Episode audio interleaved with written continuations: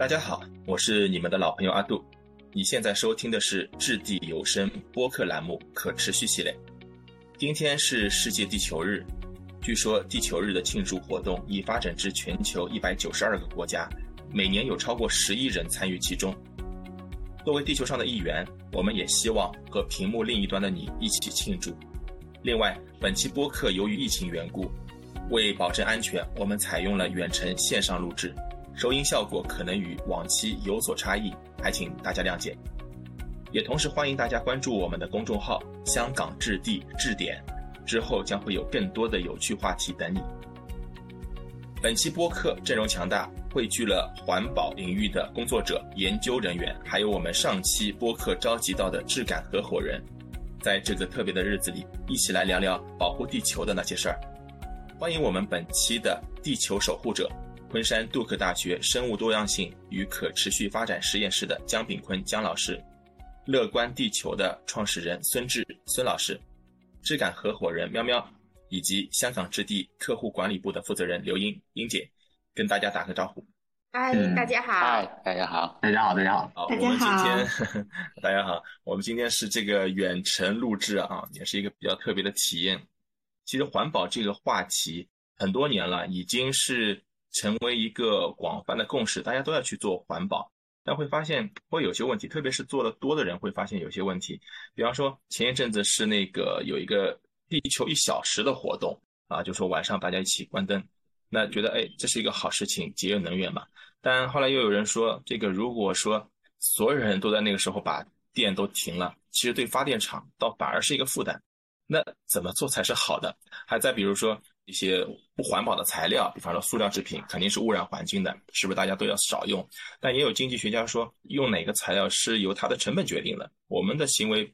并不能影响它。那到底怎么做才是有效的？那今天也是请到各位我们的一些环保专业人士啊，听听大家做的一些事情到底是哪些，哪些事情是对我们环保、保护地球是真正有帮助的？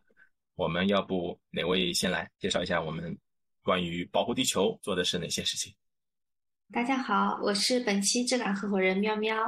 刚刚主持人有说到，就是现在其实挺大的一个污染是来自塑料这个材料，因为不可降解嘛。像我平时去超市买东西都是会自己使用袋子，然后如果去小的便利店买东西，我基本上是不会要袋子的啊。然后我也会在那个支付宝的一些回收平台上，就是把家里的那些旧的衣服啊、书籍啊，就是可回收再利用的东西，也会做一个捐赠。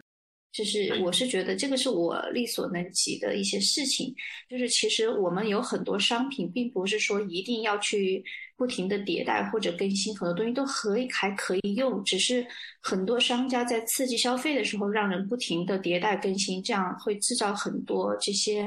其实还可以使用的商品。我觉得这种浪费就是不环保。对，这是我的一些个人想法。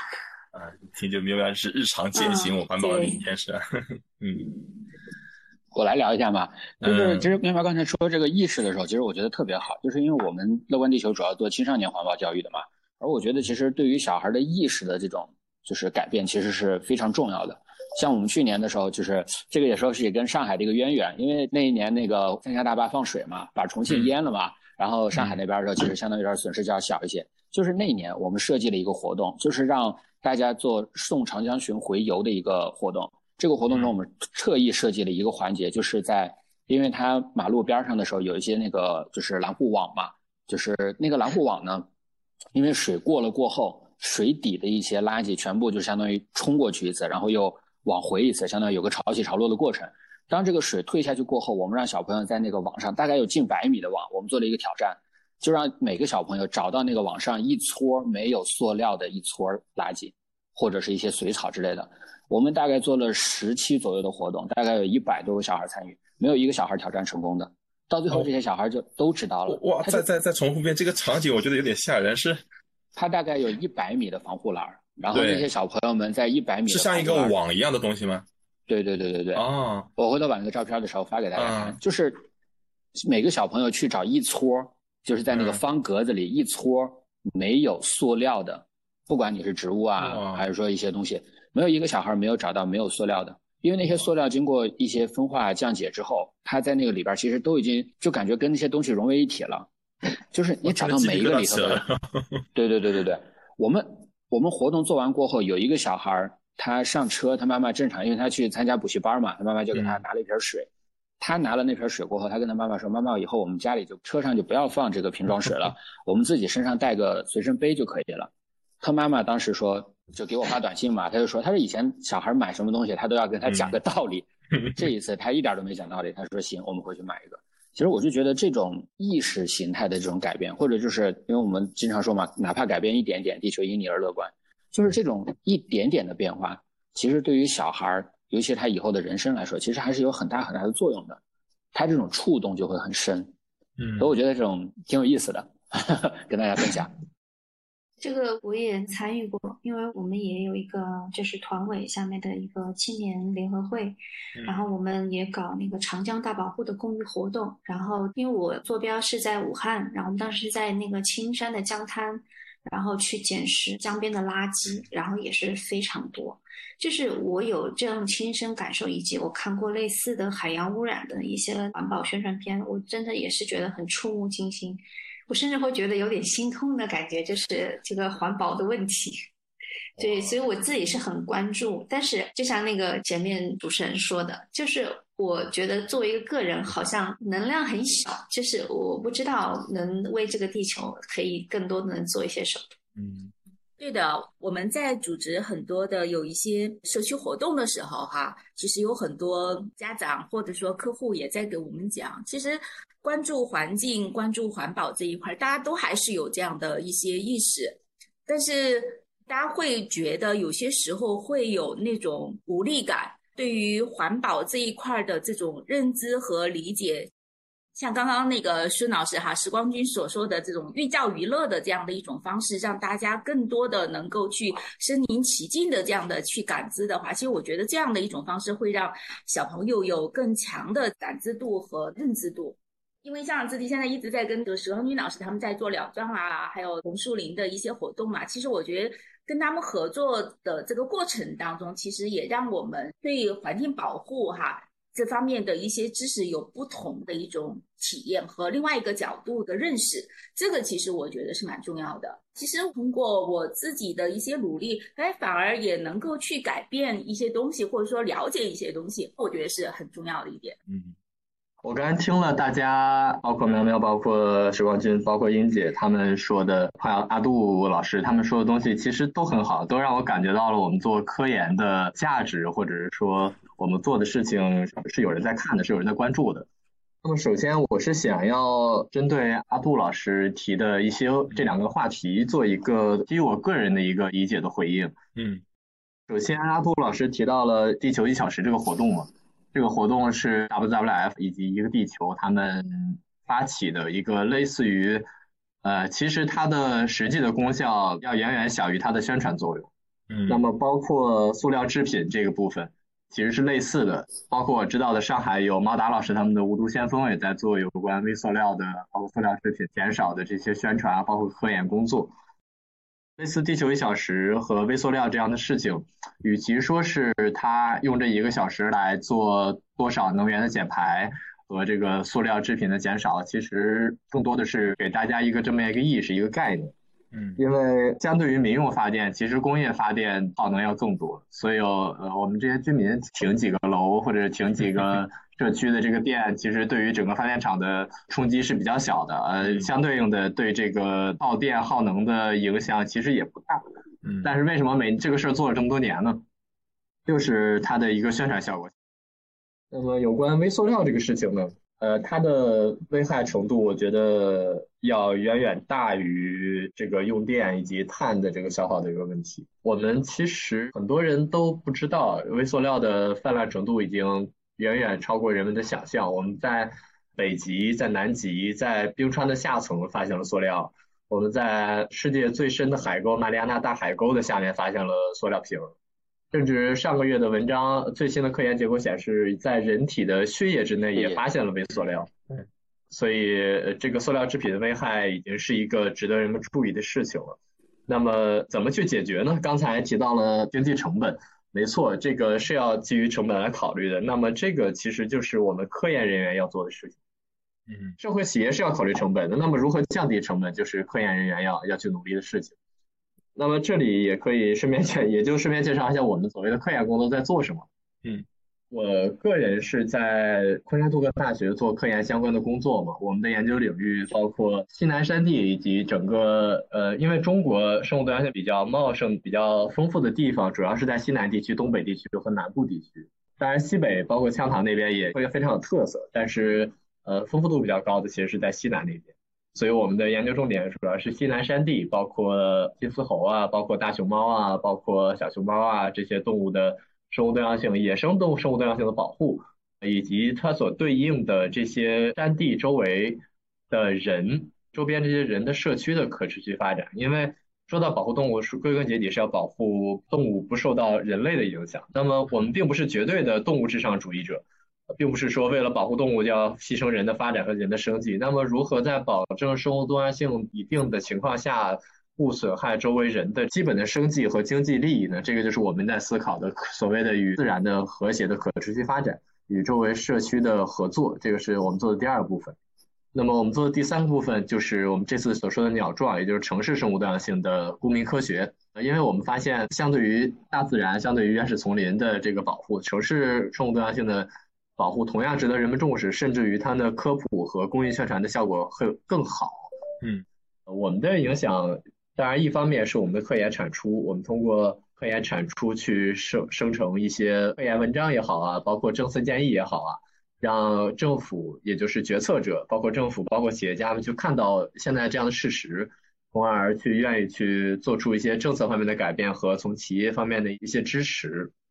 那么第二个影响的层次呢，就是影响更多的参与者，包括志愿者也好，包括合作方也好。我们以这个鸟状项目为例，我们协同了很多的 NGO 和国国内的 NGO，然后包括有我们的野外工作，包括我们的城市生物多样性调查，都召集了很多志愿者。所以，呃，在这个过程中，我们会发现有很多的年轻人，特别是年轻人，特别是八零后往后的这些年轻人，愿意主动去接触我们，去做我们的志愿者。他们对于这个。环境保护啊，生物多样性的保护啊，有超乎我们想象的热情，而且工作也会非常的用心，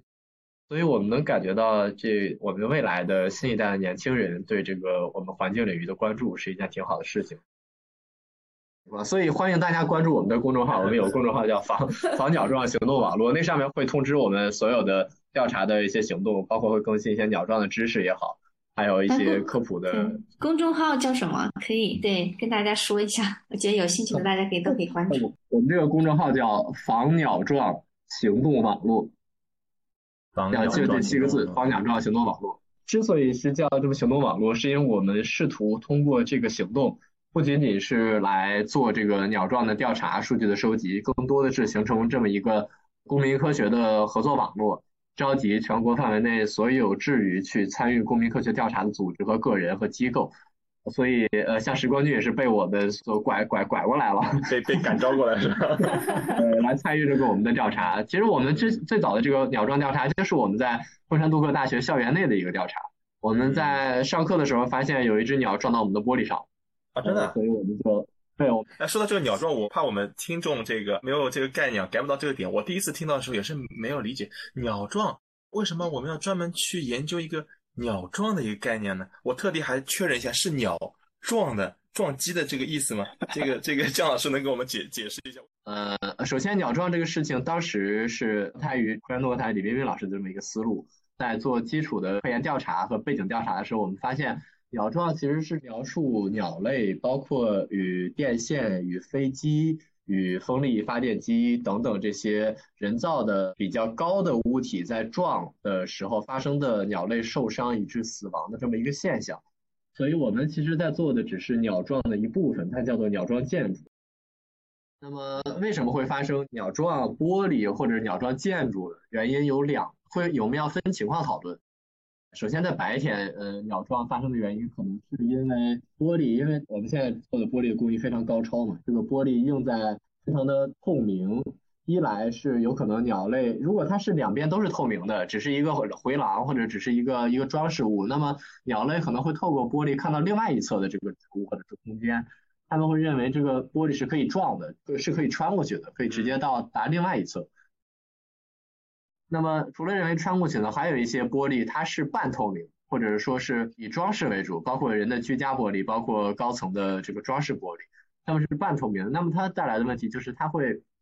映射外面的环境，包括云朵，包括天空，包括植物，包括任何的鸟类所自然的栖息地。那么他们也会认为这另外一侧就是他们可以飞过去的地方。呃，所以总而言之，就是他们会认为这里可以可以飞。那么在夜间的是另外一个问题，在夜间主要是人造光的影响。嗯，人造光会让鸟类有吸引作用，并且失去方向感。那我们为什么要关注这个鸟状呢？是因为鸟状鸟它的骨骼是中空的，它的颅骨的保护并不是很完善，所以鸟状发生之后，大部分的死因都是颅内出血。那么颅内出血是一个非常容易死亡的一个事情，极个别的可能会当场没有死亡，会幸存的话，也会有喙的断裂呀，包括颅内的出血会流到鼻腔或者口腔。会在后续几天内很可能概率很高会有这个脑组织坏死，包括后续的死亡。那就是鸟状的致死率是很高的啊。对，但是呃，我们作为科研工作者，必须从数据、从事实出发。我们对于中国的研究还没有这样的成果可以告诉大家，但是在北美和在加拿大那边已经可以有数据告诉我们了。每年在加拿大因为鸟撞死的死亡的个体，因为撞建筑死亡的个体，每年在加拿大这个地方有。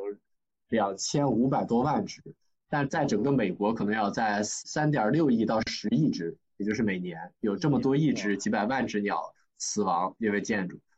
这也是我们为什么要做中国的，因为中国的国土面积这么大，而且它属于呃世界鸟类几大迁徙路线之一，嗯，所以鸟撞的概率是很可能很高的。我们在华东地区今年仅仅依靠着浙江和江苏比较远的这些。可能有不到一百人的志愿者，目前在一到两周的调查中，已经发现了十几只、十几次的鸟状，十几只的鸟状。嗯，那我想，我想问一下呢，比如说像北美他们做了这么长时间的这种鸟状的一些研究的话，那么他们对于比如说建筑设计哈 这一块有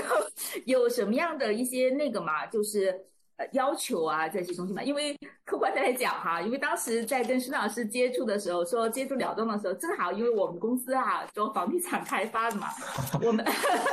好哎，我们也在当时我们在跟跟我们工程哈设计这边同事在沟通的时候，也在聊，哎，他们说其实原来我们也没有听到过这方面的这样的一些信息哈。好，那么我不太清楚，就说国外他们，比如说为了防止那个预防这种鸟状的发生，那么他们是不是在房屋设计这些环节当中，或者说在景观的设计环节当中，可能有意识的，他会就有一些相对应的规范呐，或者是说一些条件的一些要求啊，怎么样子的哈？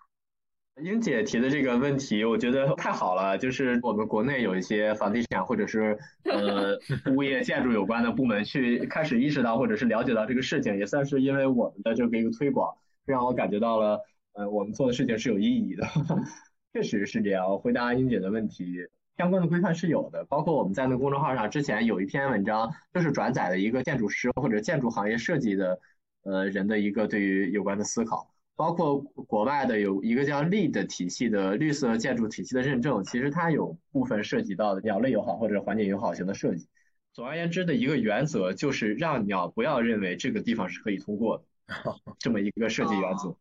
我们我们其实是非常我们我们呃，我再多说一句，我们是因为这个黄甲虫行动网络不只是 NGO，也不只是像时光君这样的科普教育机构。我们也尝试的会去与物业甚至有关的机构去合作，包括小红书也在找我们，说是可以一起去在社交平台上让发现鸟状的人去带这个鸟状的标签或者 tag 去发布在小红书上。然后字节跳动的合作方，他们的自己的员工在内部也组织了参与了我们的鸟状的调查，在字节跳动的大楼上去做这个鸟状的观察，甚至未来也可能会有进一步的改善。我认为物业公司是可以做很多事情，房地产是可以做很多事情，也欢迎后续我们去做进一步的接触，也许可以把不管是上海还是重庆还是武汉也好，呃，选择一个地方去做去做试点和改造。嗯，我们好多地方都有。回头我们 Q 一下我们相关的设计啊、工程成本、物业的同事们，看看有没有。也非常非常希望，也欢迎到武汉来做试点。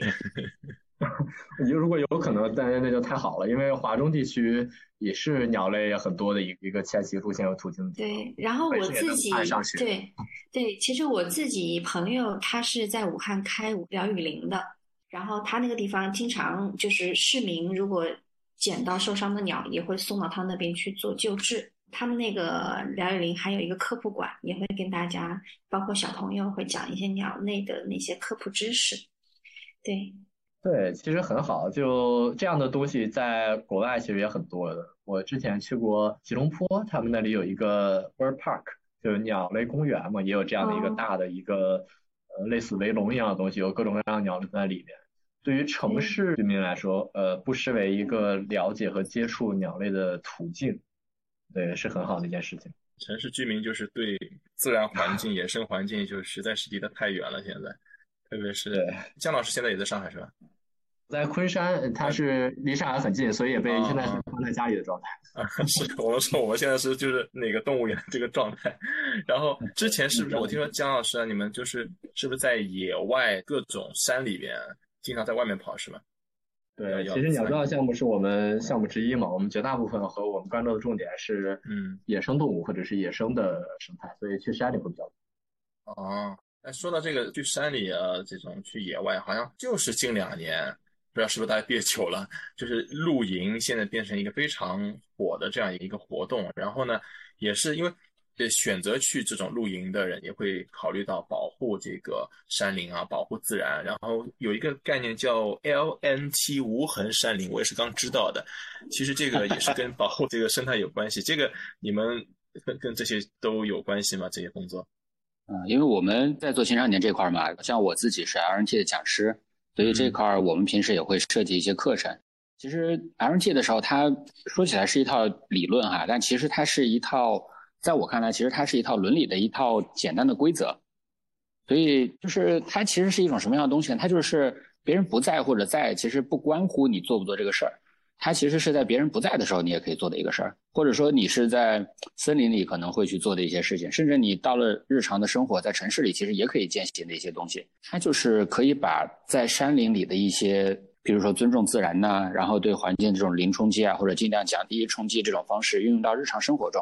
嗯，之前的时候，成都像根与芽的时候，他们经常的时候倡导的三 R 嘛，就是说减少使用啊，然后循环使用啊，还有就是重复使用啊，这些其实都是一些运用。所以其实它其实就是一种理念。比如说中间你刚才说到的露营，那中间 RNT 中有一个规则，就是在可承受的地表行走和露营。那它其实就会把露营的条件，我们说露营的时候，其实你这个露营地是找到的一个露营地，而不是你创造的一个露营地。它什么意思呢？就是。我们去露营的时候，很多人觉得啊这个地方很好，然后我们睡在地方之后是不是很舒服？然后他就觉得这个地方适合露营。其实大多数露营的地方就会把那个植物的时候有些压损啊或者怎么样。其实最好的方法是你找到一块适合露营的地方。那这块露营的地方可能它本身的时候草就不是很多，或者它本身草地就地就比较硬。那你在这个上面其实对环境的冲击就可能会更小一些。还有像就是保护野生有一条原则的时候，就是尊重野生动物。那其实尊重野生动物中间的时候，就是你去了这个环境中，你怎么跟这个就是野生的动物的时候和平相处？比如说现在比较多的一些像投喂的这种行为，其实投喂它会产生很多这种相关的一些连带的一些反应，就像以前的时候我们说峨眉山的那些猴子嘛，它其实现在的时候就也会产生相应的一些就是我们无法估量的一些后果。以猴子这个为例吧，你像猴子可能最开始它。就是到自然中可能要自生自灭呀，它可能有一些捕食的行为啊。那如果就是人类太多的去介入呢，那它可能就会有这种依赖的心理了。甚至你看它现在是不是很多猴子去翻垃圾箱？那垃圾箱中间的有些东西就说不准了，对吧？还有一些就是我们到户外的一些像塑料袋儿啊或者怎么样的，这些有一些就是没有清理嘛。那像这些野生动物的时候，它也可能根据这个气味，它就有可能去把这个东西刨出来。刨出来之后，可能就正常的就把垃圾这些的时候就吃到嘴里了。这个其实都是一些行为，甚至对于猴子来说，它的意识的一种改造，这种我们其实是无法去顾及的，也是无法的时候去，就是有些潜移默化的一些影响吧。嗯，就是打破平衡，其实是反而不好的，因为你打破它的本身的自然和那个生态和它动物的一些习性的东西，对，就反而是带来破坏性。对，其实有关流浪动物这件事情，这个是一个很敏感的话题。我首先再要强调一点的就是，希望大家不要。随意丢弃你们的宠物，这是这是首先最重要的，因为流浪猫所有的问题都起源于人类的丢弃。是的，所以才后来会衍生出来所谓的流浪猫狗要怎么管，要不要投喂，要不要捕杀，要不要绝育等等一系列问题。所以最关键的需要大家养成一个理念：如果你没有足够的责任心，或者如果不敢确定能不能养好它，就不要去承担这个责任。这是其一。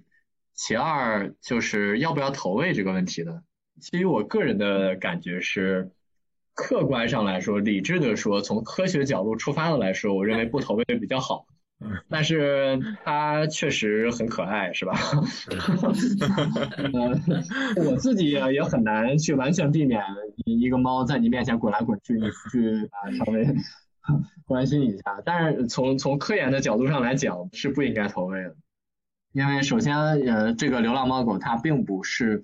完全是一个自然的一部分。虽然有很多人的观点是说它代替了城市的捕食者或者城市捕食者的生态系统的一环，变成了一个稳定的结构，但它不可否认的是，流浪猫依然是每年捕杀很多的鸟类。它并不是为了来吃，而是猫科动物作为捕食者的一个天性。我们都在刚才谈了很多鸟状玻璃的，那么研究发现，鸟状玻璃是城市鸟类死亡的第二大原因。包括三亿只、十亿只，那只是第二大原因。第一大原因是什么呢？它就是流浪猫的捕食。哇，这个我还是第一次知道。就是你要保护猫猫还是保护小鸟？对，这是一个需要权衡的一个事情。因为投喂猫，你弃养猫就意味着你投喂的这些猫将来就会吃十只鸟。嗯，当然，就这只是一个抽象的一个类比，具体是不是十，这个我们不敢确定。我自己本人也是收养过一只流浪猫。对，所以对，所以呃，相对于弃养，我我们更加支持的是收养，因为收养就你收养那只，代表了你不止解救这只猫，还解救这只猫将来可能在野外吃的很多鸟。对，前面夏老师提到这个确实很敏感的概念，我知道我们现在能做的是不要遗弃，然后用收养来代替购买。而而且刚才说的那个动物啊，我我也听说是像类似的问题，我们像流浪猫、猫、流浪狗，我们是日常能接触到嘛？呃，各位在研究的时候，其实还有很多的我们其实碰不到的一些，呃，甚至说在什么野生环境和人类环境交界的那些地方，很多大家不知道的，也也会做很多人与动物冲突的一些研究和工作，是吧？其实我们更关注的就是，相对于城市鸟状，我们几家或者说我们最早关注的就是人与呃人与动物的。不应该叫冲突也好，我们更把它愿意把它称之为人与动物的可持续发展，或者是在野生动物分布区的居民和社区的可持续发展。那么这里面就包含了人与野生动物之间可能潜在的冲突，以及我们去寻找它的解决方式，包括对于野生动物也好，包括对于人类也好，一个尽量一个双赢的方案。举例子其实有很多，就是我们在做的另外一个四五年的一个大项目，是有关散养牲畜的一个可持续发展。因为中国现在在做在建立国家公园嘛，很多国家公园是涉及到人们的生计的，呃，很多这些散养的牛马呀，包括牦牛啊、羊啊，都是当地居民嗯重要或者是说唯一的生计来源。因为对于山区的居民来说，他们很可能交通问题啊、教育问题啊等等原因，他们没有办法去呃种地，土地很贫瘠。年轻人们很多都去外面打工了。那么对于一些上了年纪的人，他们自古以来他们的生产生活方式就是靠养牛养马。那么，如果把它划成了国家公园，划成了保护地，不允许这些牛马在随便在野生动物范栖息地内去生活，那么应该怎么办？嗯，这些我们不能说只是为了保护野生动物给他们划栖息地，就不顾这些在里边的社区居民，不顾他们的经济利益。嗯，那么我们如何去权衡这件事情呢？那么一个前提是我们需要了解他们这些牛和马到底这些牲畜对于野生动物有没有影响。如果没有影响，如果它已经是平衡的，就没有必要去管了。所以我们在前两年，一八一九年去做了这样的一个研究，我们去在四川的大熊猫栖息地全国范围内去做了一个大熊猫栖息地三样生畜对于大熊猫栖息地的影响，呃，影响有多有好有好有坏。最明显的是一个在四川一个王老保护区，王朗在藏语那里是藏区，在藏语里就是牧羊放牧场的意思，所以这意味着那里就是近几十年以来就是牧场，那里的牧场呃有很多有一定的数量的黄牛。由于一些某些原因吧，在近十几年、几十年，牲畜的数量激增，已经超过了原有的一个平衡状态。这导致了一个什么原因？牛和马全都是在林下放牧的，他们会吃竹子，大量的竹子被他们啃食，导致竹子死亡，竹子变黄。那么，通过我们的研究显示，王朗是平王朗在平武县，平武县是中国大熊猫分布最多的一个县。我们的研究显示，大熊猫因为牲畜的数量激增，竹子的大量死亡，它们的分布区和栖息地比原有的要少了相当多。呃，也许是因为它们不想跟牛马做接触，也许是它们的气味，也许是牛马吃了竹子导致它们没得吃。呃，不知道是什么样的原因，我们还在探究。总而言之，导致的结果是大熊猫的栖息地变少了，可供大熊猫吃的竹子变少了。那么这个地区就是很明显的牲畜造成了干扰。那么王老在去年年底成功的基于我们包括我们的研究推动也好，包括王老政府自己的努力也好，在去年已经成功把所有牛马全都赶出去了。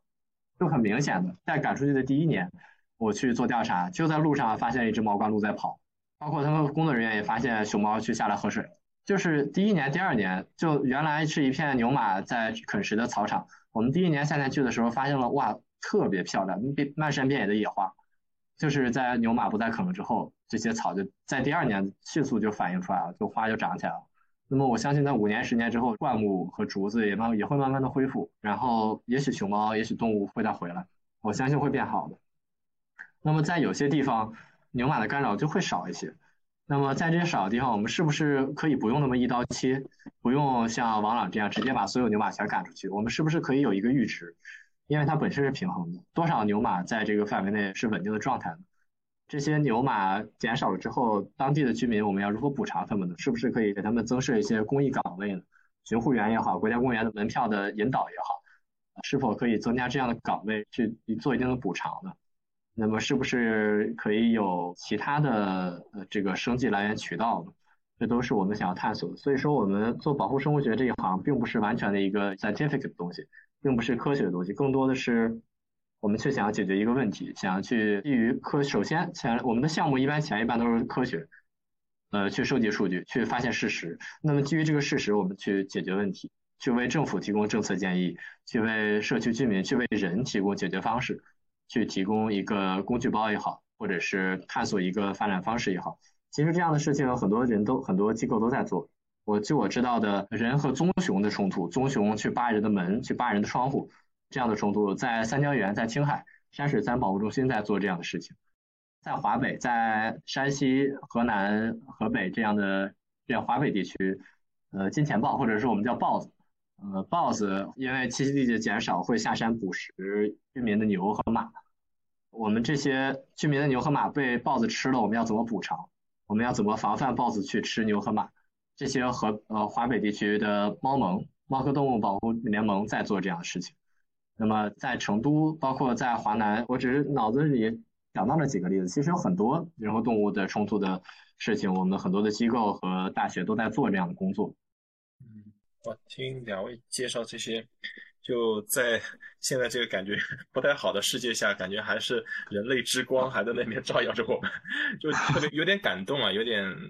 呃，怎么说呢，我。包括我自己也是，呃，很早以前想过要做类似的工作，但是没有去尝试或者没有这个机会。也想了解一下两位，这个相对冷门又特别有意义的这些事情，你们是有些什么样的契机，然后做了现在这样的一些工作呢？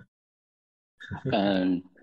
我跟你们分享个小故事哈，就是我们有个小孩叫雪豹，这个小孩呢，因为家里边条件比较好嘛。他第一次来参加我们活动的时候，真的那就是每次休息的时候啊，他第一次来参加的其实就是 LNT 荒野无痕的一个项目。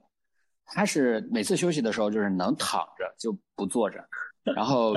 能靠着就不站着。就是你看着他，就是基本就不是直立行走的一个人吧？感觉就每次休息的时候哈。但是雪豹长大了会听到的。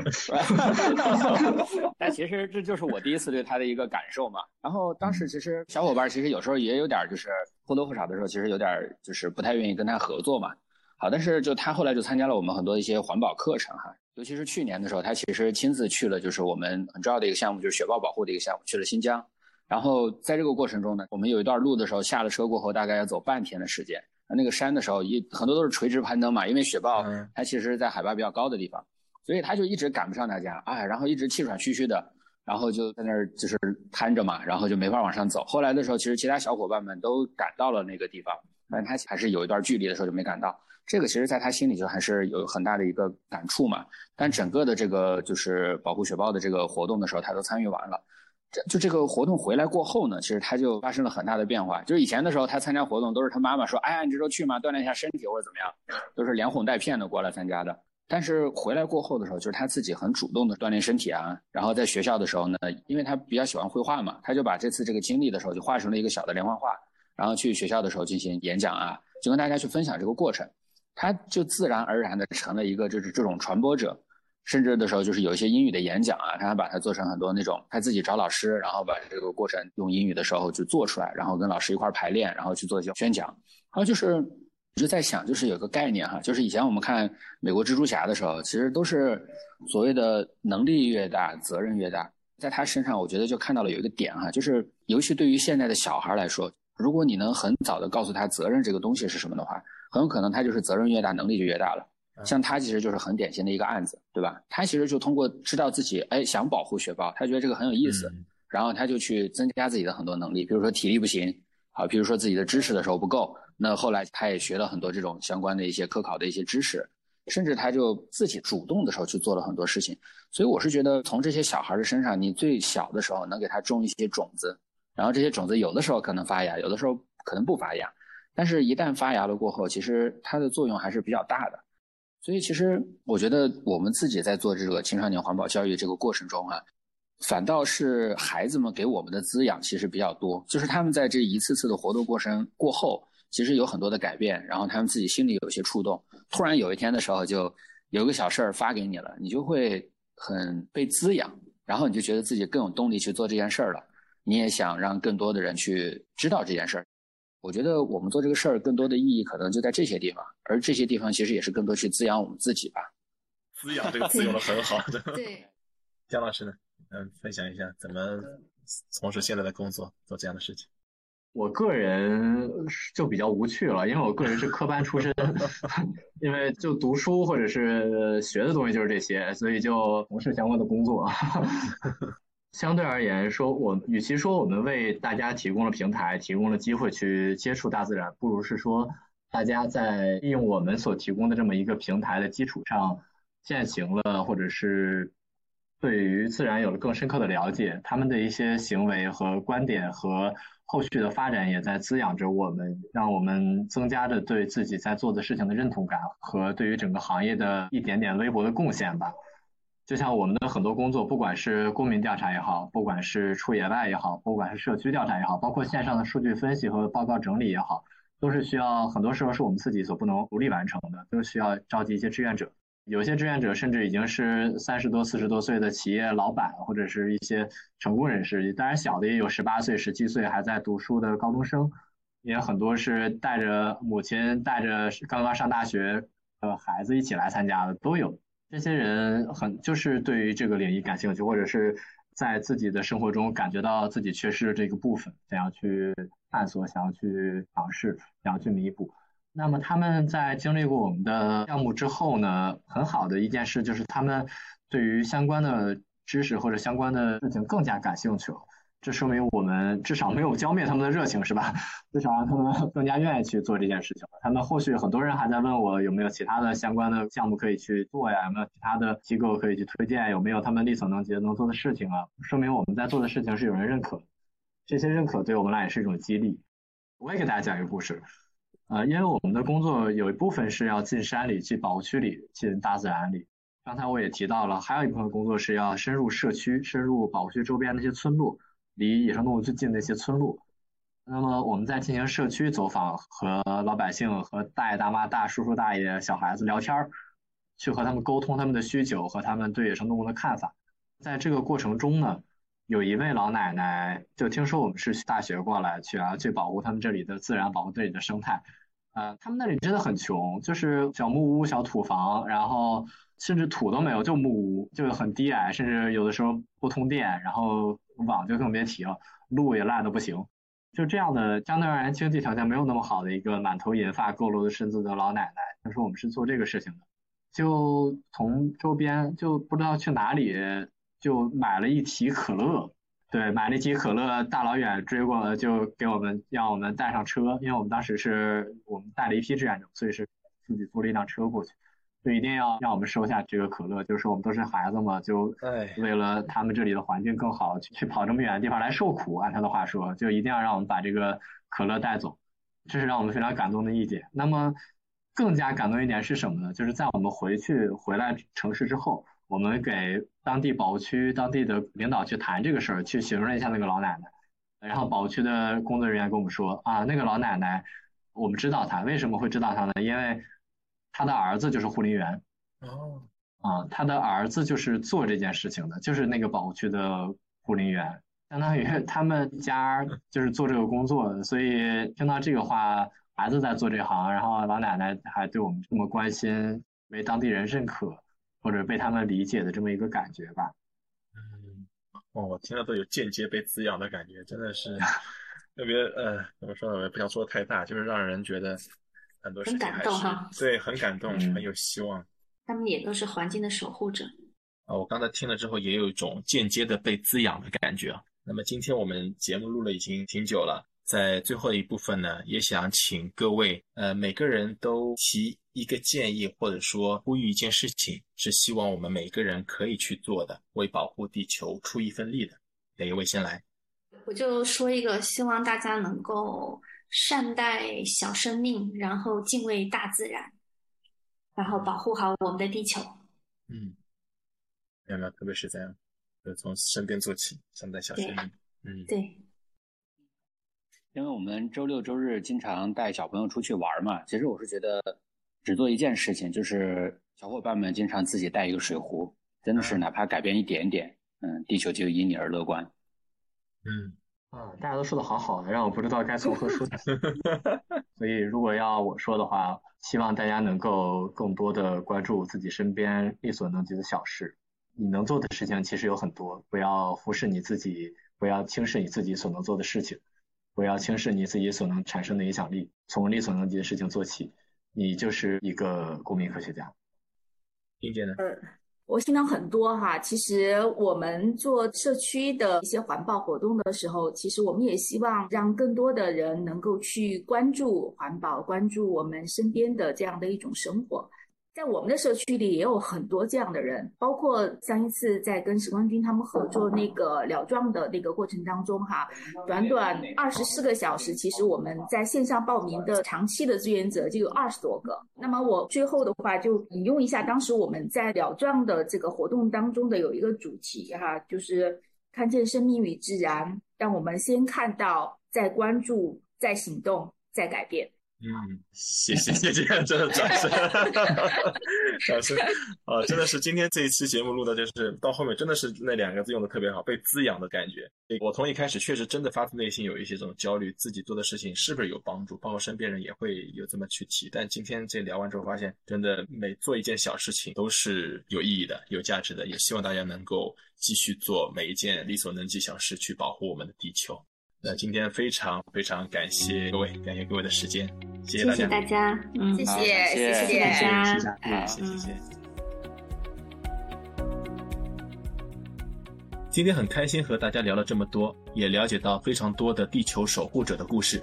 其实我们每个人，不管是普通群众，还是环保领域的专业人士，都是至关重要的地球守护者。保护绝不是一部分人的事情。或者消遣式的一纸空谈，与其说是地球需要我们，归根到底，其实是我们更需要地球，更需要大自然。要保持对一方水土和生命的敬畏之心，保护地球，保护的其实就是我们自己，是每个人都应肩负的责任与义务。那在这个特别的日子里，我们也将送出这期播客的礼品，还是老规矩，留言点赞，聊聊你为保护地球做过哪些事。点赞前三十名的听众将获得乐小红帽洗发皂。希望大家能一起守护这个生机勃勃的地球，感恩自然赋予的春夏秋冬。谢谢大家。